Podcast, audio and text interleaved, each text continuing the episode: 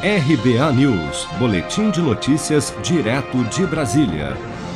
Após mais uma onda de violência entre o fim da noite de domingo e a madrugada desta segunda-feira, Manaus amanheceu com o transporte público suspenso e as escolas fechadas.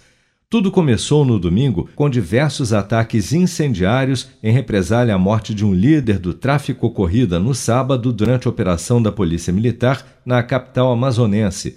Os ataques realizados por integrantes da facção criminosa Comando Vermelho tiveram como alvo ônibus do transporte público, agências bancárias, viaturas policiais e até uma ambulância do SAMU.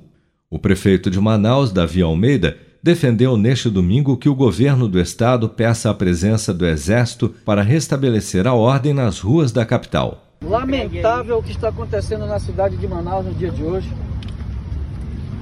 Muitas estruturas sendo atacadas pelos marginais. O Estado não pode, não pode recuar.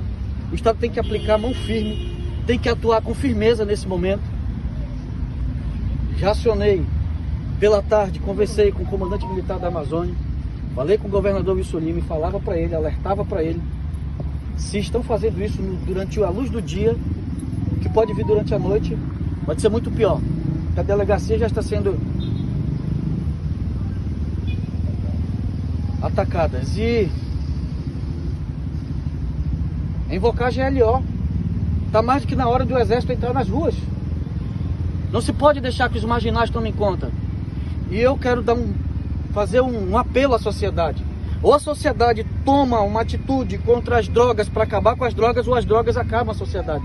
Esse é o momento de todos nós nos unirmos e termos sim a presença do exército na rua para colocar esses marginais, esses bandidos nos lugares deles.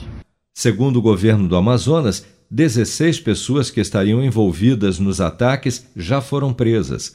O Comando Vermelho, que tem origem no Rio de Janeiro, controla o tráfico e os presídios do Amazonas desde janeiro de 2020, após derrotar a rival Família do Norte, FDN, responsável pelos massacres nos presídios de Manaus em 2017 e 2019.